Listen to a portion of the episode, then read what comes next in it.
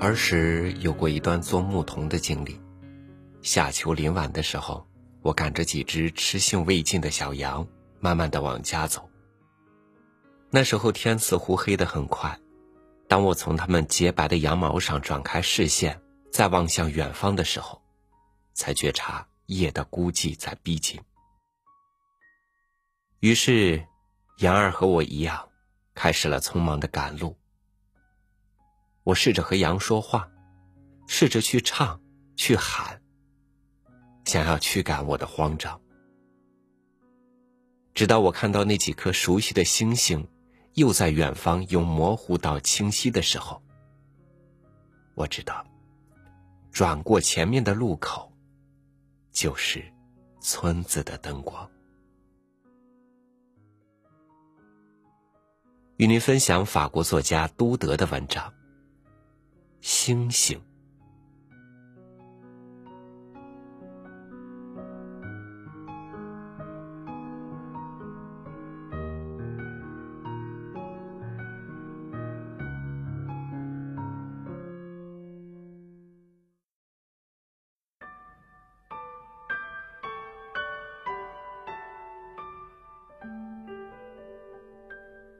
那时候。我在吕布隆山上看守羊群，整整几星期都见不到一个人。牧场中只有我独自一人，跟我的狗拉布利和一些小羊羔相守。偶尔，约尔山采草药的隐士从那儿经过，或者看到一张比埃蒙烧炭人的黑脸，但这些。都是质朴而沉默寡言的人，由于孤独失掉了说话的兴趣，也完全不知道山下的村子和城镇里人们谈论的事情。每隔十五天，我们农庄的骡子才给我运一次粮食来。当我在上山的路上听到罗二的铃声。看到村童那机灵的脑袋和诺拉德大娘的红头巾一点点的显露出时，我真是感到幸福极了。总要让他们给我讲一些山下的新闻：谁受了喜，谁结了婚，这一类的事情。尤其是我感兴趣的。是了解我们农庄主的女儿斯台法奈特小姐的近况。她是我们方圆十里范围内最美丽的姑娘。我装出并不特别关心的样子，打听她是否总去参加节日的筵席、晚间的聚会，是否有新的情人来找她。如果有人问我，这些事情跟我这个可怜的深山牧童有什么关系？我可以回答说：“我已经二十岁了，而这位斯台法奈特小姐是我见过的最美丽的姑娘。”一个礼拜天，我在等待每半个月一次的口粮，口粮却很晚才送到。早晨，我寻思可能是因为人们忙着做大弥撒的缘故。到了中午时，来了一场大暴雨，我估计是由于道路太坏，骡子没法上路。哪知到了下午三点钟，天清如洗，满山的水珠在阳光下闪耀，明亮的耀眼。在那树叶的滴水声和溪流涨水的澎湃声中，我听到了一阵驼铃的叮当声。它像复活节教堂钟楼上的一串串钟声那样欢乐和轻快，但赶骡子的却不是小村童，也不是诺拉德大娘，而是……你们猜是谁，孩子们？居然是我们的小姐，我们的小姐本人。她端坐在那些柳条框之间。山上的空气和雨后的清凉，使他的面颊变得绯红。美丽的斯泰法奈特一边从骡子上跨下来，一边对我说：“村童生了病，诺拉德大娘请假到孩子家去了。她本人因为迷了路，所以才来迟了。”她扎着花带，穿着华丽的裙子和花衫，打扮的像过礼拜日一样漂亮。与其说她是在树林里迷了路，倒不如说是她在哪里跳舞耽搁了时间。啊，可爱的精灵！我的眼睛永远也不会把它看够。我从来没有这样挨近的看过他。记得冬天里，羊群下了山，傍晚，我回到农庄吃晚饭，有几次看到他迅速的走过饭厅，从来不跟佣人们说话，总是打扮的漂漂亮亮，带着几分傲气。而此刻，他就在我的面前，仅仅是因为我而来的，我怎么能不为此感到慌乱呢？斯泰法奈特把粮食从篮子里取了出来，便好奇的朝四周张望，撩起他那怕弄脏的礼拜日穿的漂亮裙子，走进了木棚，想看看我栖息的角落。那铺着羊皮褥子的干草窝铺，挂在墙上的大斗篷，赶羊的木棍，打火石，这一切都是他感兴趣。那么，你就是在这儿生活吗？我可怜的木头，你一定觉得寂寞吧？你在做些什么？想些什么呢？我真想回答他说：“我想的就是你呀，我的女主人。”其实我并没有说谎，可我竟然慌乱的连一句话都说不出来了。我相信他也觉察到了这一点。而这调皮的姑娘却故意戏弄的打趣我，使我变得更加窘迫了。喂，牧童，你的心上人有时也上山来看望你吗？他大概是只金色的小山羊，要不就是那位专爱在山顶上奔走的仙女艾斯戴尔。他仰着头，带着美丽的微笑跟我说话的样子。倒有点像仙女艾斯戴尔了，而他的来去匆匆，使得他的降临成了昙花一现。再见了，牧童。祝您幸福，女主人。就这样，他带着空篮子走了。当他从山坡的小路上消失时。裸体下那些滚动的小石子，就像是一块块砸在了我的心上。很久很久，我还听见他们的声音。直到日暮，我都一直像是沉睡在梦中似的，动也不敢动，唯恐我的梦幻失去。傍晚，当山谷的深处开始变成蓝色。羊儿咩咩的叫着，互相拥挤着涌进羊圈的时候，我听见有人在下面喊我。紧接着，我们的小姐出现在我面前，但她已不再像刚才那样的笑着，而是因寒冷、恐惧和潮湿而全身颤抖着。看来是山下梭楞河的水因暴雨猛涨，她想抢渡过去，却差一点被淹死。可怕的是，到了此刻，想再赶回农庄已不可能了，因为那条超近的道路，我们姑娘一个人肯定找不到的，而我又不能离开羊群。想到要在山上过夜，她非常难受，特别是怕她家里人着急。我只得尽我的所能安慰她，让她镇静下来。七月里，夜很短，女主人受罪也是一会儿吧。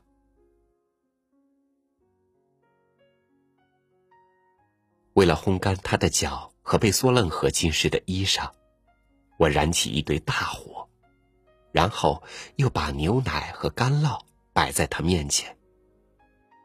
可是这个可怜的姑娘既不想烤火，也不想吃东西。看到大颗大颗的泪珠涌上他的眼睛时，我自己都想哭了。夜幕完全降临了，只有山峰上还留着一线残阳，一抹落日的余晖。我想让小姐到木棚里去休息，于是我把一张崭新的羊皮铺在干净的草褥上，向她道了晚安之后，自己就到羊棚外面的栅栏门前坐着。上帝可以给我作证，尽管爱火在我的血液里燃烧，可我没有任何邪念。只是感到一种莫大的骄傲，因为在木棚里的一角睡着我的主人的女儿。在那些好奇的看着他睡觉的羊群近旁，在我的守护之下，它更像一只比其他的羊儿更美丽、更洁白的小羊羔。我好像从来没感觉到过天宇是这样的深邃，星光。是这样的灿烂。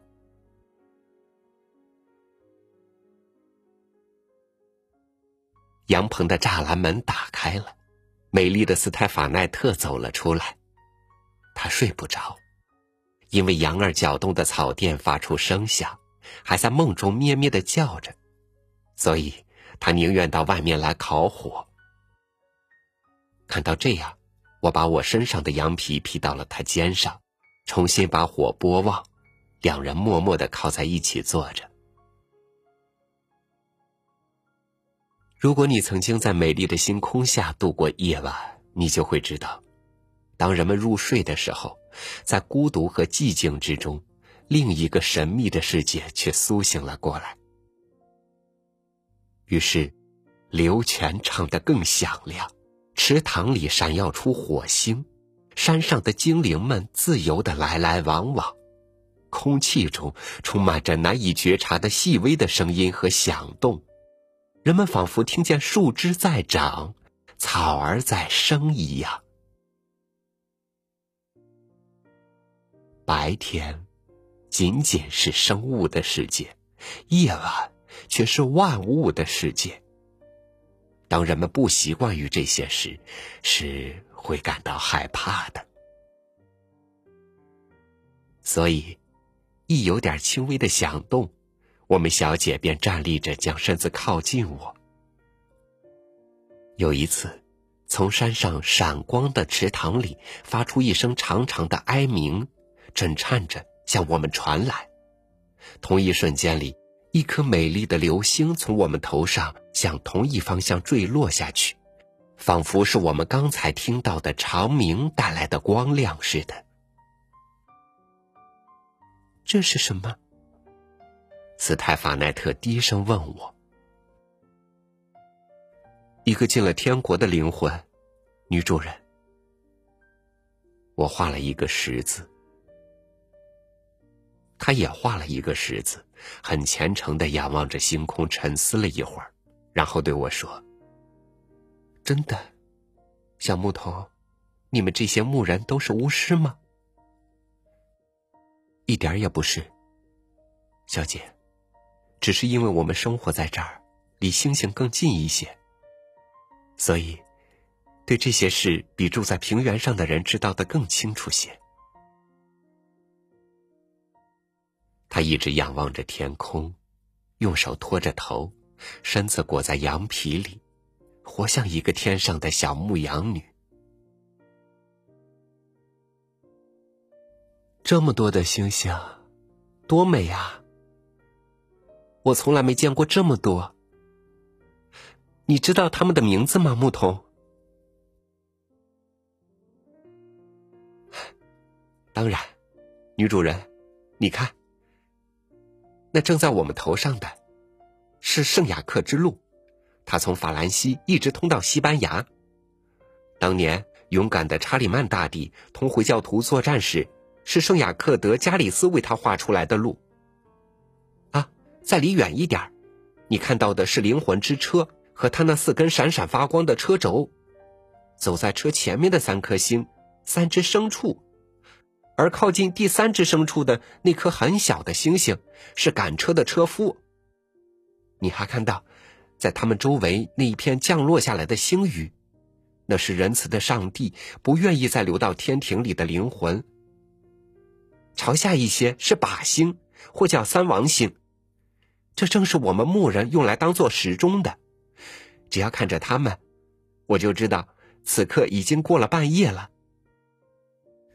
再低一点儿，永远朝着南方的，闪耀着让德米朗星，它是众星之中的火炬。关于这颗星，牧人们有这样的传说：有一天晚上，让德米朗星、三王星和布希野星。一同被邀请去参加他们朋友中一颗星星的婚礼。布希野星比较急，便最先出发了。他走的是上面那条路，啊，你看，就在那儿，天空深处。三王星走下面的近路，赶上了他。但是，让德米朗星这个懒家伙，因为睡得太迟，而远远的落在了后面。他发了脾气。为了阻拦他们，他把自己的手杖向他们掷去，所以三王星又叫做让德米朗的手杖。然后，女主人，在一切星星中最美丽的，却是我们的星——牧人星。它在黎明时照耀着我们，把羊群赶出去；黄昏时又照耀着我们，把羊群赶回来。我们也称它为马格洛星。这美丽的马格洛星总是跟在普罗旺斯的后面跑，每隔七年，他们结一次婚。什么？牧童，星星也结婚？当然，女主人。当我向他解释星星结婚是怎么一回事时，我感到有个清凉细腻的东西，轻轻的压到了我的肩上。原来是他那因困倦而变得沉重的头，连同华美的丝带、花纱和波浪般的秀发一起倚到了我身上。他就这样一动不动的，直到天上的星星变得苍白，然后再被初升的朝阳抹去的时候。而我呢，就一直在看着他睡觉。虽然我的内心深处有几分骚动，但是这光明而圣洁的夜晚保护着我，它使我只能产生些美好的愿望。在我们周围，星星们仍继续着他们那静默的行程，好像是一大群驯良的羊群。我却不时在想，在众星之中，有那么一颗最美丽、最明亮的星星，因为迷了路，而来到了我身边，倚在我的身上，睡着了。